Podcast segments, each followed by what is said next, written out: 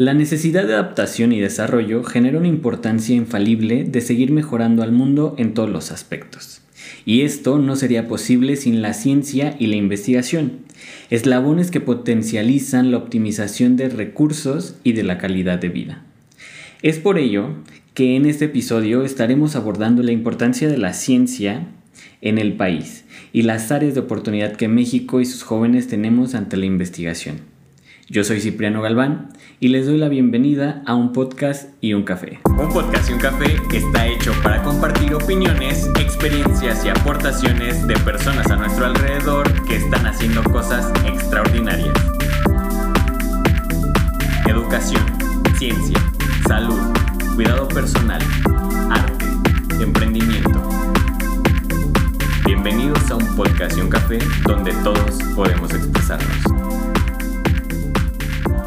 En esta ocasión, en un podcast y un café, tengo el honor y el gusto de estar acompañado de una persona eh, que admiro y respeto muchísimo. Y justamente, ¿quién mejor para hablar del tema de esta, de esta ocasión, que es la ciencia e investigación, a alguien que es tan apasionado por este tema de manera general?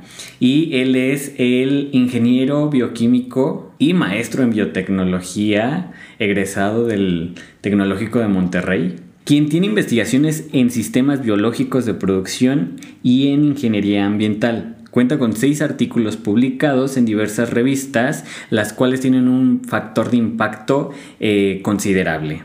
Entonces, él es el ingeniero y ahora maestro en biotecnología, MBI, David Conejo. David, ¿cómo estás? Por fin te tenemos aquí después de tanto tiempo. Llevábamos planeando esto como seis meses. Muy bien, muchas gracias. Ya sé, ya tenemos tiempo planeándolo y pues finalmente aquí estoy para hablar de uno de mis temas favoritos, que es la ciencia, algo de lo que yo no podría detenerme. Bien, pues vamos a comenzar. Eh, no sé si nos pudieses contar cómo llegas a este mundo de la ciencia, cómo te empieza a interesar eh, el poder iniciar a investigar.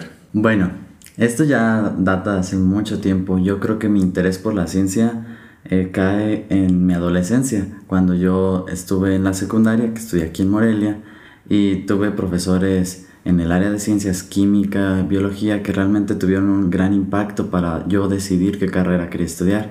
Inicialmente yo pensé que quería estudiar medicina, porque todos los que nos dedicamos a la ciencia iniciamos queriendo estudiar medicina o algo de ciencias biológicas. Es una de las carreras que tiene como más renombre y que todo el mundo desearía, no sé, en, en algún momento estudiarla. Pero después en la secundaria yo conocí profesionistas que hacen, hacían y hacen lo que yo hago en este momento, que es ingeniería bioquímica. Y me llamó la atención cómo con la ingeniería bioquímica, con este aspecto de la ciencia, puedes producir cosas, puedes producir eh, sistemas que van a ayudar a la humanidad y que van a, a tener un impacto importante a nivel económico y a nivel tecnológico. inicialmente fue mucho con con el aspecto de, ya sabes, que quiero clonar y eh, hacer personas o quiero eh, revivir a los dinosaurios, ¿no? Son estos aspectos eh, de fantasía que también aportan a la ciencia para uno como adolescente o de joven querer incursionar en este, en este campo, al menos en las ciencias biológicas. Perfecto, y a partir de todo esto, ya tienes ahora una gran experiencia en, en este ramo. Y nos, me gustaría saber cómo definirías a partir de esta experiencia, a partir de eh, eh, cómo este niño que soñaba en hacer ciencia, en revivir a los dinosaurios, ¿cómo definirías la investigación en, en México? Bueno, la investigación en México es algo complejo, porque se puede ver desde distintos puntos de vista. Desde el punto de vista de la calidad, de lo que generan los mexicanos en la investigación, México es un país fuerte en investigación. Si lo vemos desde el punto de vista de volumen, México es un país pobre en investigación porque no generamos el volumen de investigación que generan otros países, inclusive en América Latina. Y si lo vemos desde el punto de vista eh, gubernamental o, social, la investigación en México no tiene el apoyo que tienen investigaciones de otras partes del mundo. Es un ámbito difícil, pero es un ámbito también eh, muy productivo es decir, los grupos de investigación que existen en el país que dedican y que tienen apoyo gubernamental o que tienen apoyo de la iniciativa privada son grupos muy fructíferos y son grupos líderes a nivel internacional. Eh, hablando de áreas como la área mecánica, el, área eh, automotriz, el área biológica, el área eh, química, generamos realmente muy buenos profesionistas a nivel internacional.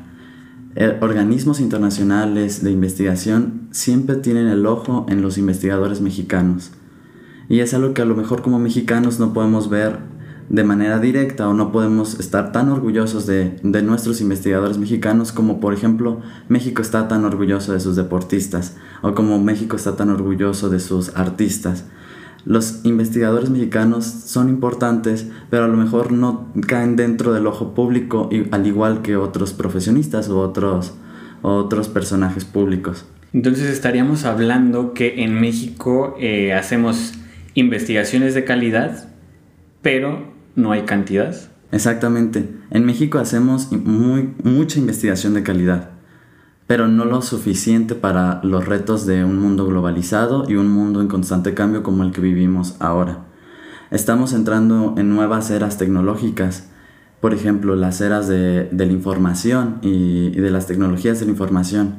Y México no ha podido dar el salto en investigación a esa nueva era. Es decir, gran parte de la investigación que se hace en México sigue siendo investigación con protocolos o, con, la manera de hacer del siglo pasado. Y México se está quedando atrás en unos grandes, en grandes nichos de oportunidad como las tecnologías de la información, vistas desde todas las áreas. Las tecnologías de la información las podemos aplicar a las áreas biológicas, como en mi caso, o a las áreas productivas. Entonces, México se está quedando atrás y no está produciendo investigación en el volumen en el que debería para podernos adaptar a los cambios actuales. Pude eh, investigar un poco antes de, que tuviéramos esta plática y veía mucho acerca de que la investigación en México, eh, si ya nos definiste que, de por sí no hay, no hay mucha cantidad, sí hay calidad, pero no hay cantidad, mucha de esta eh, no llega a, más allá que ser documental. ¿Qué pasa en este ámbito con la, con la investigación mexicana? ¿Por qué no llega a la implementación como tal y se queda únicamente eh, pues guardada, archivada para, eh, bueno, a partir de esto pues se genera más conocimiento y eso siempre va a ser bueno, pero ¿qué pasa con que se quede ahí? Bueno, al respecto me gustaría retomarlo a través de dos enfoques. Uno, la diferencia que existe en los distintos tipos de ciencia, principalmente en la ciencia básica y en la ciencia aplicada, que es lo que realmente está más en contacto con la sociedad. Y un poquito más adelante retomarlo a través del sistema de ciencia que existe en el país y por qué esta ciencia aplicada no llega como tal a la sociedad. Primeramente, como ciencia tenemos dos aspectos importantes. La ciencia básica, que es la ciencia que se encarga de descubrir nuevas cosas, que se encarga de entender el porqué detrás de lo que detrás de todos los fenómenos que están pasando en la naturaleza. Es la ciencia que podría llegar a parecer un poquito más aburrida y más compleja de entender al ojo de la gente en general. Ah, imaginemos el enfoque actual de la vacuna. La ciencia básica sería la ciencia que me diría cómo actúa la vacuna a nivel inmunológico, es decir, a nivel de mis defensas en mi organismo. ¿Cómo actúa? ¿Por qué? qué? es lo que está activando en la célula que haga que se defienda en mi cuerpo? Esa sería ciencia básica, ciencia que se encarga de explicar el por qué. Y la ciencia aplicada es la ciencia que ya vemos como tal eh, la sociedad en general y de la cual tomamos ventaja. En este caso, retomando el ejemplo de la vacuna, sería lo mejor la ciencia enfocada a la producción de la vacuna dónde la voy a producir, cómo la voy a distribuir, eh, cómo voy a optimizar un sistema de, un ensayo clínico para, para probarla. Esta es ciencia ya aplicada, es decir, ciencia en la que la gente la puede ver más directo. Entonces, estos dos aspectos de la ciencia son muy importantes y se complementan. Muchas veces en México nos quedamos principalmente en la parte de la ciencia básica, por eso la sociedad no logra ver el aspecto de la ciencia aplicada de, un producto, de un fenómeno. México produce mucha ciencia básica y somos investigadores de calidad en el área de ciencia básica. Y ahora voy a retomarlo con el sistema gubernamental y el sistema de ciencia en México.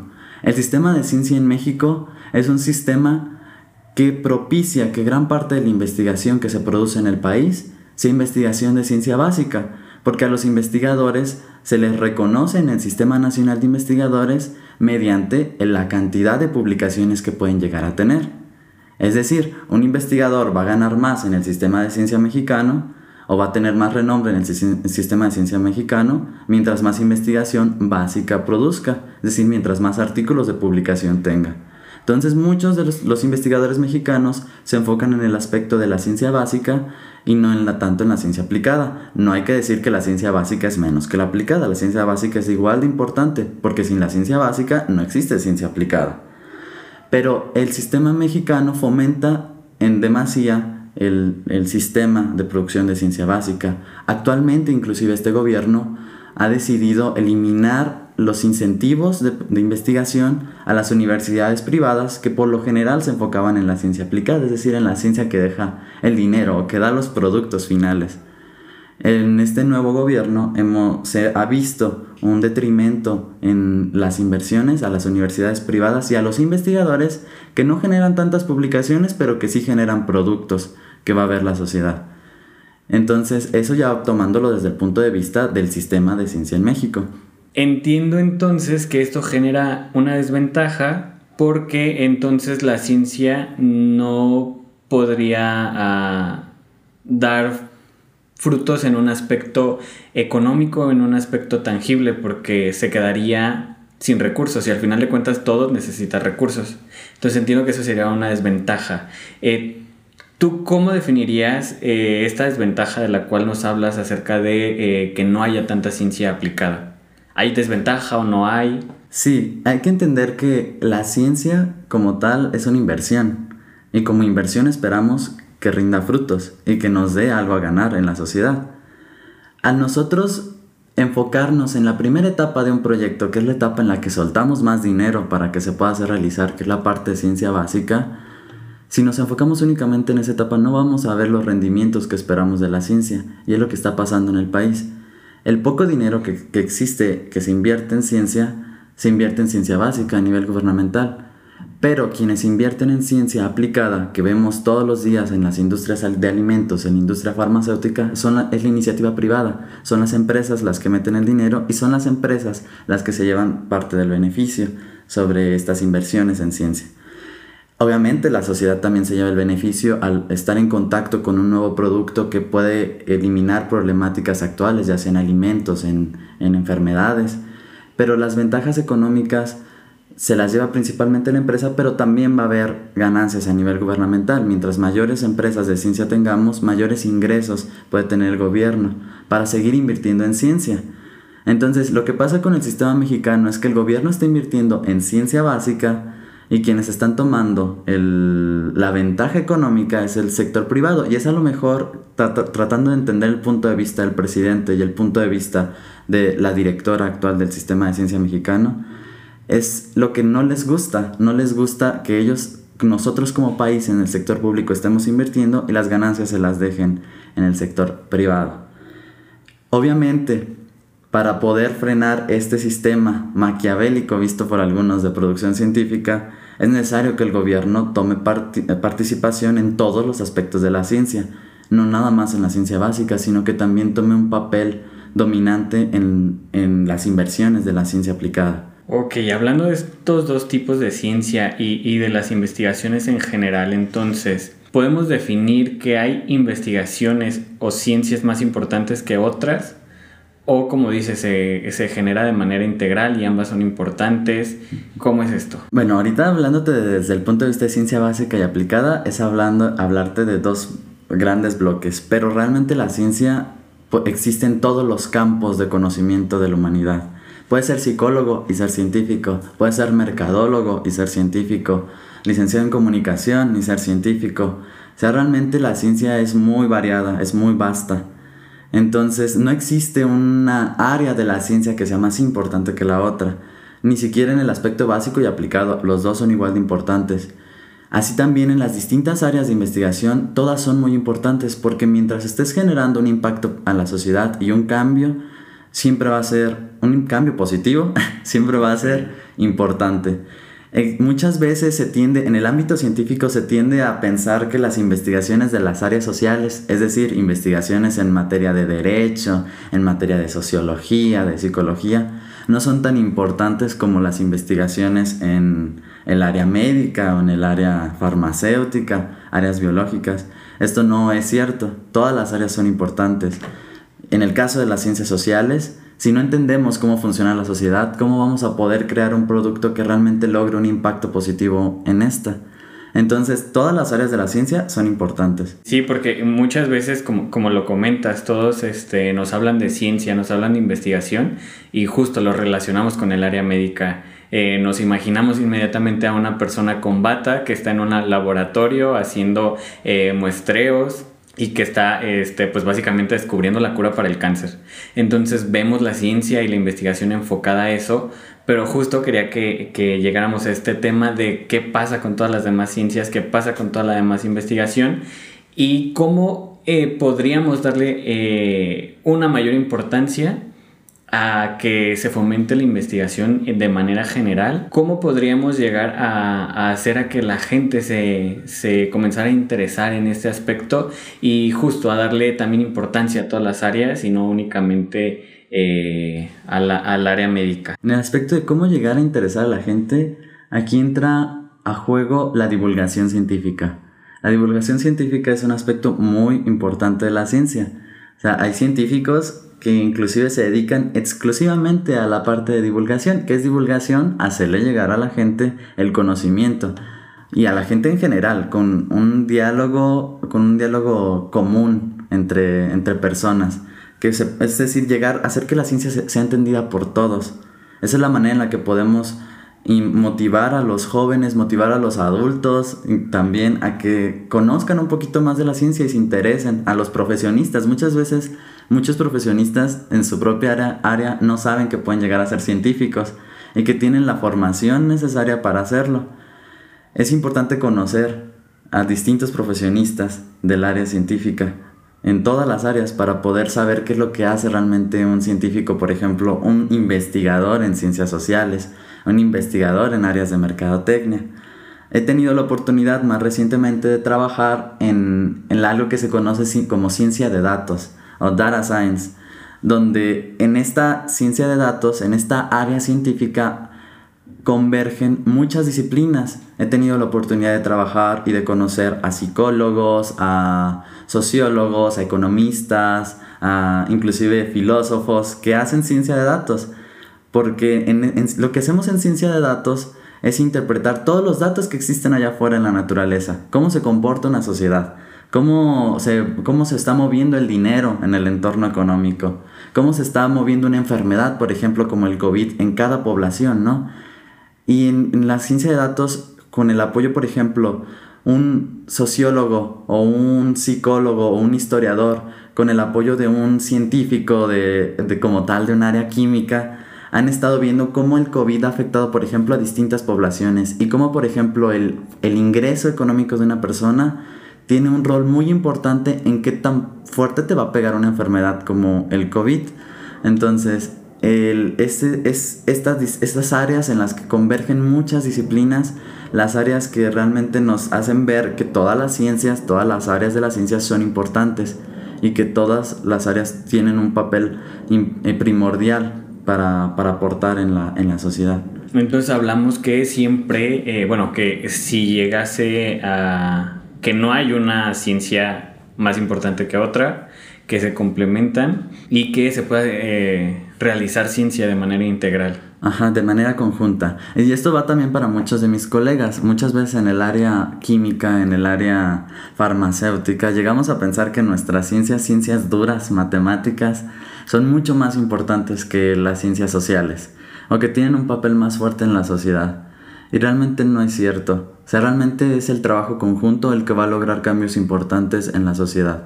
Muy bien, pues cuando hablabas ahorita acerca de, que hay personas que se encargan de divulgar la ciencia, me gustaría por aquí eh, decirle a todos que justamente yo me adentré un poco en la investigación gracias a ti, porque tú hiciste a que, bueno, me animaste a que pudiera realizar una tesis y que pudiera ver pues que siendo un ingeniero industrial también se podía hacer investigación. Y pues ahí estuve.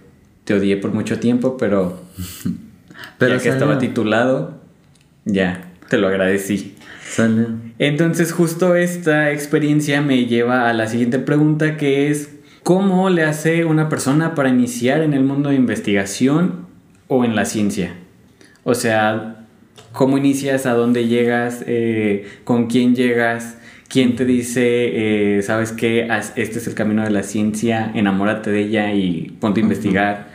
¿Hay algo, alguien que te, que te pueda orientar o simplemente llegas? Bueno, es una pregunta compleja porque depende. Si lo vemos desde un niño que quisiera hacer ciencia en un futuro, pues lo más importante es a nuestras infancias tenerlas siempre apegadas a, la labor científica.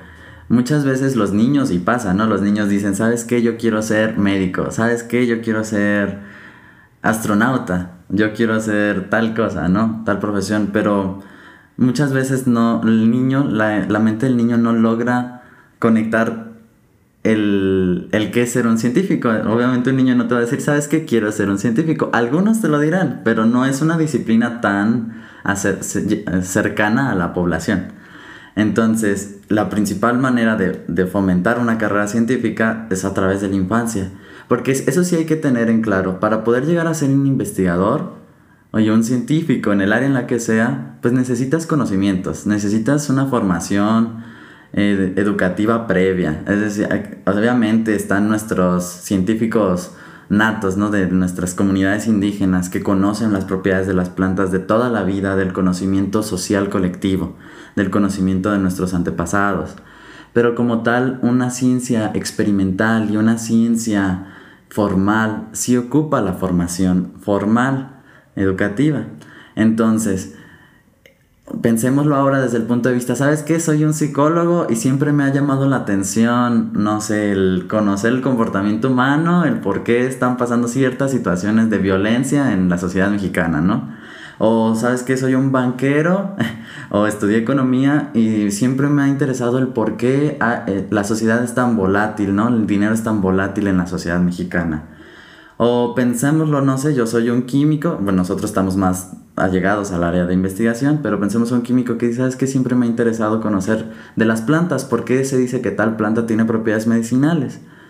Entonces, para poder llegar a una carrera científica, primero se ocupa el, la, el ímpetu, el querer conocer algo, el querer descubrir algo o el querer producir algo, crear algo que no está, que no existe antes o algo que no, nadie más conoce. Es para ser un buen científico necesitas siempre hacerte preguntas del por qué.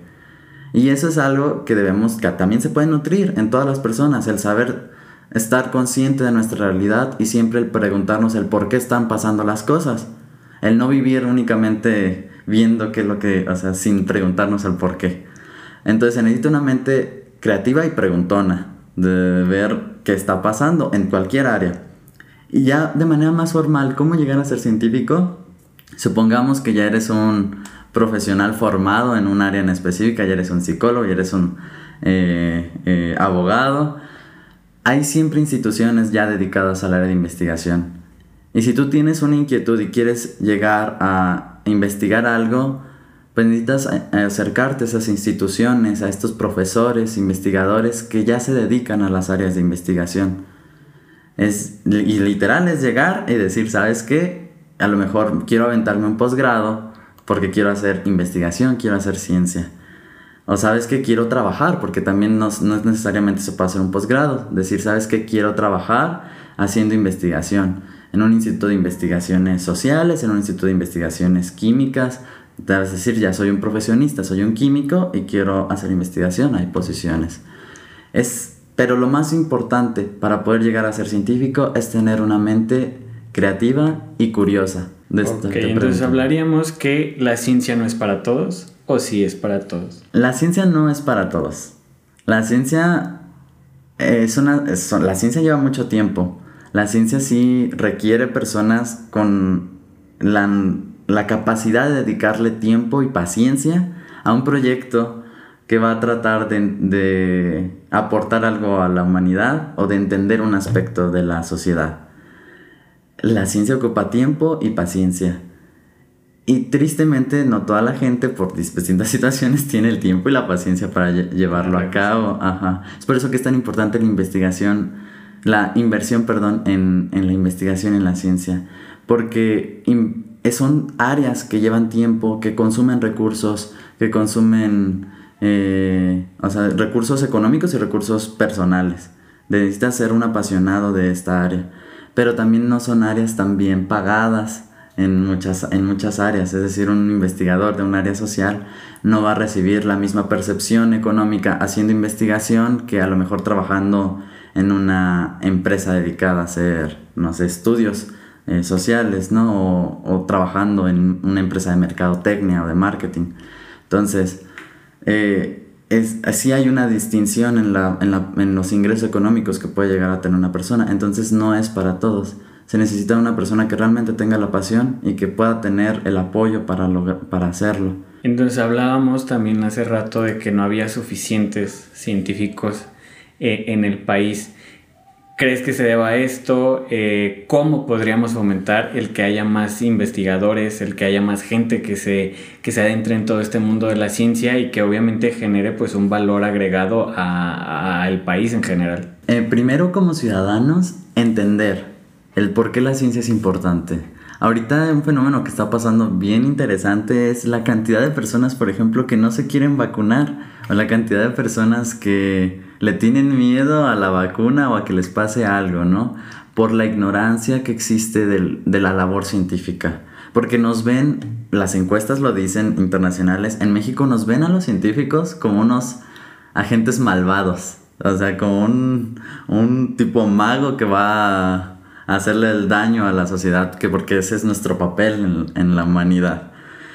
En México, tristemente, así nos ven. Entonces, lo primero sería crear una sociedad, una ciudadanía más informada, más educada de la labor científica y de los beneficios que tiene la ciencia para todos. Y segundo, de, ya que seamos una sociedad informada, pedir a nuestros gobiernos que las inversiones en ciencia no se recorten y que la inversión en ciencia siempre esté presente, inclusive que aumente. Solo de esta manera vamos a poder generar más científicos. Otro eh, aspecto importante y fundamental es entender esto que les decía, ¿no? El poder acceder a la ciencia, ser investigador, muchas veces puedes llegar a ser algo elitista. Puede llegar a ser, o sea, puede llegar a ser solo un privilegio. Puede llegar a ser solamente un privilegio. Entender que hay sectores poblacionales eh, que están, que no tienen las capacidades para dedicar su vida completa a la investigación y tratar de resarcir ese, ese aspecto social. Es decir, hay eh, un aspecto que hemos comentado, por ejemplo, en, diálogos en el TEC de Monterrey, que se ha comentado, es el por qué, siendo las mujeres el grupo mayoritario en el área de las áreas químicas de ciencia, conforme van aumentando los cargos en el sistema de investigadores, cada vez hay menos mujeres. Por ejemplo, o sea, inicia, inician en, el ámbito científico, en el área de las ciencias biológicas y químicas, una mayor cantidad de mujeres que de hombres. Y conforme va pasando el tiempo, las mujeres se van quedando atrás y son los hombres los que van tomando las posiciones eh, principales en la investigación en esta, en esta área. ¿Por qué? ¿Qué fenómeno social está pasando? Por eso es tan importante también las ciencias sociales y la investigación en áreas sociales. ¿Por qué las mujeres están quedando atrás? se ha encontrado que es debido a situaciones como formar una familia, a, aspectos biológicos, aspectos culturales, aspectos que pasan en el país que no permiten a las mujeres dedicar más tiempo de su vida a la ciencia. Entonces, es eh, conocer estos aspectos para poder crear planes que favorezcan, en este caso, la inclusión de más mujeres en posiciones de liderazgo en la ciencia también, eh, no solo a las mujeres, hay, siempre va a haber grupos que están en desventaja, en una desventaja social fuerte. Las, por ejemplo, pensar en una, en una persona de bajos ingresos que quiere hacer ciencia es difícil también, no es imposible, pero sí le va a suponer mucho más reto, porque realmente, el, como les decía, hacer ciencia consume tiempo y consume recursos. Y dedicarte a, la ciencia en México no está tan bien pagado como en otros países. Entonces como sociedad debemos darles estos impulsos a estos sectores que están en desventaja para que tengamos profesionistas, una mayor cantidad de profesionistas y científicos mucho más preparados. Sí, claro, como mencionas, las minorías necesitan pues de un apoyo eh, de toda la sociedad para que sus condiciones mejoren. Quiero retomar este tema del que eh, me hablaste de la vacuna contra el COVID, de cómo hace evidente ante la sociedad mexicana que les tenemos miedo. O sea que eh, dentro de nuestra ignorancia, el no saber hace a que creamos que, eh, que el virus nos lo mandaron o alguien lo hizo. ¿Cómo ves toda esta parte de, del COVID y dónde entran ustedes los científicos? Pues efectivamente, esta pandemia hizo evidente que se necesitan más científicos y que se necesita una sociedad y una población en general mucho más informada. Por eso la divulgación de ciencia es tan importante, para entender, por ejemplo, qué es un virus. O sea, la gente muchas veces no conoce qué es un virus, ¿no? Y para ahorita darles un poquito de contexto, un virus es un organismo biológico, antes se catalogaba, bueno, es un organismo que realmente no tiene vida, que es solo información y este aspecto del, organismo, de un pensar en algo diferente a nosotros como personas, que tenemos vida y que podemos reproducirnos, que podemos vivir, comer, etc. Pensar en esta cosa tan chiquita, que no tiene vida y que necesita de nosotros para poder vivir, ah, y que es únicamente información genética, hace ver a un virus como algo que pudo haber sido creado en un laboratorio. Pero un virus es un organismo biológico que va a ir mutando en, la, en, la, en el mundo y que, en el que siempre vamos a estar en contacto. A los virus los conocemos desde hace millones de años y siempre han sido nuestros principales enemigos en el planeta. Es decir, creamos una vacuna eh, actualmente en la, en la ciencia, en la sociedad moderna ya pudimos crear vacunas para poder luchar contra estos virus, para no enfermarnos. Pero hay que entender que los virus siempre van a estar presentes, porque hay una infinidad de virus y cada que un virus entra al cuerpo de una persona, el virus aprende a cómo defenderse para poder infectar a otra persona. Y hace pequeños cambios en esa información genética que tiene, hace pequeños cambios. Y dice, ¿sabes qué? Necesito cambiar y transformarme para poder enfermar a alguien más. Entonces se crean estas cepas que son cepas que se pueden esparcir rápidamente como el virus del COVID, del SARS SARS-CoV-2, que es realmente el nombre de, este, de este virus, que tienen la capacidad de infectar a más personas. Inclusive este mismo virus ya recientemente, como logró esparcirse en muchas personas, muchas personas fueron sus incubadoras para mutar, creó una nueva variante, que es la variante Delta, que es la que ahorita estamos enfrentando. Y esto solo nos demuestra la gran capacidad que tienen los virus para mutar. Hay virus inclusive más eh, con una capacidad de mutación mucho más acelerada como el virus del VIH. Entonces existen una gran cantidad de virus, el virus del papiloma humano, o sea, el virus, que inclusive solo afectan animales. Eh, existen, siempre va a existir una gran cantidad de virus. Entonces siempre como humanidad vamos a estar enfrentándonos a ellos. ¿Y cuál ha sido nuestra arma principal para poder hacerle frente a los virus? Las vacunas. Y es a través del desarrollo de vacunas que nosotros nos podemos proteger de, esta, de este tipo de enfermedades. Entonces la gente no debería tenerle miedo a las vacunas porque ahorita es la, la única arma que tenemos para protegernos. Veíamos ah, eh, eh, que la vacuna del, del COVID tardó bastante tiempo en poderse desarrollar, a diferencia de la vacuna de eh, lo que pasamos en México, que fue el H1 N1. ¿Cuál es la diferencia y por qué tardaron tanto en descubrir la cura o bueno, en descubrir una vacuna que pudiese ayudarnos a, defendernos de este virus? Bueno, estás considerando que tardamos mucho tiempo. ¿Cuánto? Dos Tomando en cuenta el, referente mexicano que tenemos de algo similar que, pasó de que era una enfermedad desconocida y que de repente nos empezamos a contagiar, bueno, se empezaron a contagiar eh, muchas personas. ¿Cuál es la diferencia en que este otro virus eh, se detuvo, eh, si no mal recuerdo, y no quiero dar datos erróneos, en, en cierta parte de la población mexicana nada más, y no se llegó a extender? Bueno, estamos hablando de dos virus distintos.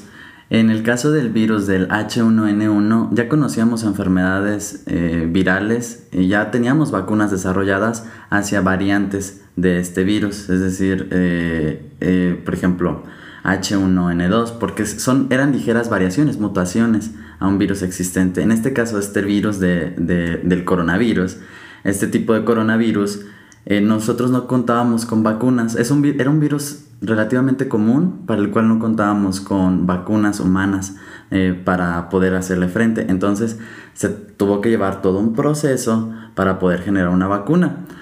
Y el tiempo es relativamente corto. Si pensamos que desarrollamos una vacuna en dos años, una enfermedad que surgió en el 2019 y que para el 2020 ya teníamos una vacuna aprobada, que funcionaba, probada en miles de personas, el tiempo es realmente muy corto. Esto habla de la capacidad que ya tenemos para hacerle frente a estas enfermedades. Que sí, se nos vino una pandemia y sí nos encerramos todos y sí consideramos que fue un tiempo relativamente largo el que hemos vivido esta pandemia, pero fue un tiempo muy corto de desarrollar una vacuna. Y es por eso la necesidad de tener siempre científicos, porque nuestros científicos van a ser siempre el frente de batalla a las nuevas enfermedades que vamos a estar enfrentando, porque siempre en la historia de la humanidad vamos a estar enfrentando enfermedades. Y es por eso que necesitamos tener a nuestros soldaditos, ¿no? Para que puedan hacerle frente, en este caso, pues los científicos. Ok, entonces mi comentario, pues obviamente, acabas de, de tú decirlo, estaba fuera de, eh, obviamente yo lo hablaba desde una perspectiva eh, personal porque pues justo nos tocó encerrarnos, nos tocó de ver cómo iba creciendo y creciendo y pues que no llegábamos a, a, ningún límite. Y bueno, en, el, en este momento ya con las vacunas y demás hemos visto que los números van en cierta medida bajando. Y eh, pero ¿qué pasa con las personas entonces que no se vacunan? Generan una amenaza a todas las otras personas que ya nos vacunamos porque eh, eh, en lo que entiendo que nos estás diciendo es que la vacuna, eh, el virus, perdón, puede llegar a mutar. Entonces puede mutar en estas personas que no se vacunan y entonces la vacuna que nosotros tenemos ya no... Ya no servir. exactamente. Todas las personas que no se vacunan son unos potenciales incubadores de nuevas cepas de virus. Y eso quiero que quede muy claro. O sea, si tú tienes la posibilidad de vacunarte y no lo estás haciendo por ignorancia, por tenerle miedo a la vacuna, estás tomando la responsabilidad de poder matar a más personas, por, primero por esparcir la enfermedad y segundo porque el virus puede mutar en ti, puede crearse una nueva variante, transform, eh, una transformante de esta variante mucho más resistente y puede que todo el trabajo que hemos hecho como científicos, el, todo el trabajo que se ha hecho como población en general, nuestros gobiernos, se, se ha tirado a la basura. ¿Por qué? Porque las vacunas ya no servirían. Entonces, algo que sí me gustaría comentar es un aspecto religioso que está surgiendo últimamente en, la Iglesia Católica aquí en México, principalmente sobre la vacunación, en la que dicen no te vacunes porque la vacuna está hecha de, de efectos humanos, ¿no? De abortos, dicen. Y solo quiero yo recalcar que la vacuna no está hecha de fetos humanos. Es algo que a lo mejor es que tener que remarcar en este punto habla de la ignorancia en la que vivimos como sociedad. La vacuna sí está hecha en un... La vacuna se tiene que producir en células humanas, porque el virus, recordemos, el virus solo puede crecer en células humanas. Entonces, ¿qué células humanas utilizamos? En este caso se utilizan células de un embrión, un embrión de hace más de 40 años, de un aborto espontáneo, en una mujer que tenía leucemia. En una estas celulitas, imaginemos eh, que el feto fue un aborto que, se, que sucedió de manera espontánea hace 40 años. Y como científicos quisieron ver por qué las celulitas de este feto, que no era viable ya, podían seguir creciendo. Imaginémoslo de esa manera, muy simple. Como científicos surgió la curiosidad del por qué. Y como científicos dijeron, ah, vamos a conservarlas para estudiarlas y se dieron cuenta que en este tipo de células era muy factible eh, eh, crecer más cosas y producir más cosas. Entonces, es, no sé si ubican el yogur, pero por ejemplo el yogur es una bacteria que tú la pones en leche nueva y creas más yogur. O sea, pero sigue siendo la misma bacteria. En este caso es exactamente lo mismo. Esta celulita de hace más de 40 años se reprodujo, creció, se le puso en un, en un, en un envase con las cosas necesarias para que creciera y se conservó. Y es en esta misma celulita de este embrión de que fue un aborto espontáneo hace más de 40 años que nosotros podemos seguir produciendo vacunas. Entonces, el argumento que utiliza muchas veces la iglesia de no se pongan la vacuna porque está hecha de fetos, no, no está hecha de fetos. Está hecha en células de embrión, sí, de un embrión de hace 40 años. No, como científicos no tomamos una partida a lo mejor entre qué está bien y qué está mal en el tema del aborto. Yo tengo la mía particular, pero el, es, es este aspecto ideológico religioso está ocasionando que muchas personas no se vacunen y solo quisiera decir que este aspecto ideológico religioso está ocasionando muchas muertes en el país. Entonces es importante conocer las, la ciencia que hay detrás de la vacuna y es importante generar una opinión informada al respecto y no dejarnos llevar por una ideología o por una manera de pensar, sino siempre preguntarnos, ser una sociedad curiosa, ser una sociedad con interrogantes, decir, ¿por qué? ¿Por qué me están diciendo esto? ¿Si es cierto o no es cierto? Esa es la ciencia. Que llegamos al mismo aspecto del que hablabas hace un momento de eh, por qué no hay tantos científicos en el país y es porque eh, nuevamente vemos cómo la sociedad puede eh, llegar a creer más en sus en aspectos religiosos o en sus propias creencias que en algo que pudiese ser un tan que, que es objetivo como lo es la ciencia. Y pues yo no sabía nada al respecto de esto eh, pero es muy importante, o sea, el, ir conociendo, el ir, eh, ahora ya sabemos cómo se va generando esta vacuna.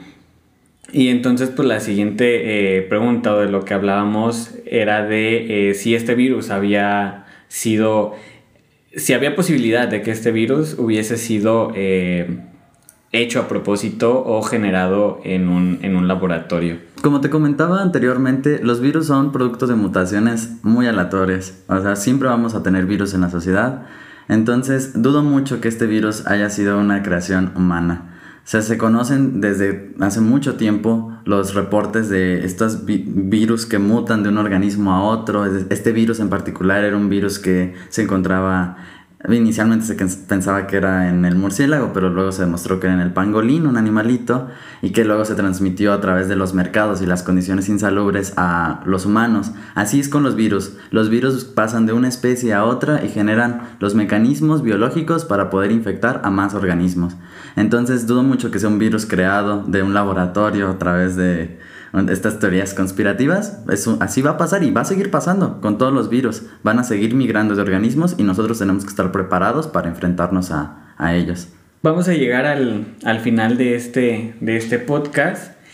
Y pues justo seguimos con la parte en la que eh, hacemos nuestras aportaciones y decimos con qué nos quedamos de, este, de esta plática en este episodio. Y pues a mí me gustaría eh, hablar acerca de que nos quede claro que en México sí existe investigación, que la investigación que se realiza es de calidad, aunque hace falta cantidad.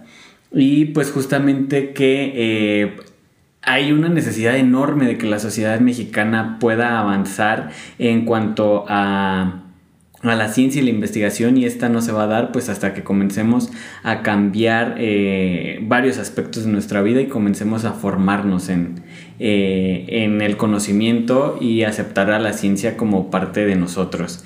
Entonces, en este sentido, ¿cuál sería tu aportación en este, en este capítulo? Bueno, pues eh, a mí me gustaría resumir toda la plática de hoy en, en que la ciencia es importante para, para la humanidad y es algo que ha quedado claro en estos últimos meses, que es necesario que México forme más científicos y es necesario que la gente esté más informada y que conozca sobre la labor científica en el país. Y también a los científicos me gustaría decirles, es necesario que no vivamos en nuestra burbuja de ciencia y que tratemos siempre de dar a conocer lo que hacemos a la, a la sociedad, que hablemos con nuestras familias, con nuestros allegados, de qué es lo que hacemos, qué es lo que hace la ciencia, que, que nosotros hacemos como científicos por la sociedad. Entonces me gustaría resumir con esto eh, mi participación. Muchas gracias por haber participado en este episodio. De verdad, eh, pues sabes que siempre va a ser un gusto escucharte y creo que por ahí eh, pues nos quedamos con ganas de escuchar la parte científica porque bueno, el... Eh, el podcast en sí esta vez era para divulgar un tanto las ganas de hacer ciencia y me encantaría que nos pudieses acompañar en otro episodio para enfocarnos ahora sí específicamente en la parte eh, de lo que estás realizando, de tus trabajos y en la parte esta pues también del COVID, de lo que comentábamos al final, para adentrarnos al 100% en este tema porque creo que varios quedamos por ahí con, con ganas de escuchar más al respecto. Sí, yo adelante, dispuesto. Muchas gracias por invitarme a tu programa. Gracias a todos por ser parte de un podcast y un café, al productor Jorge Lozano Booker y junto con él los invitamos a que escuchen los siguientes episodios. Y no olviden expresarse siempre.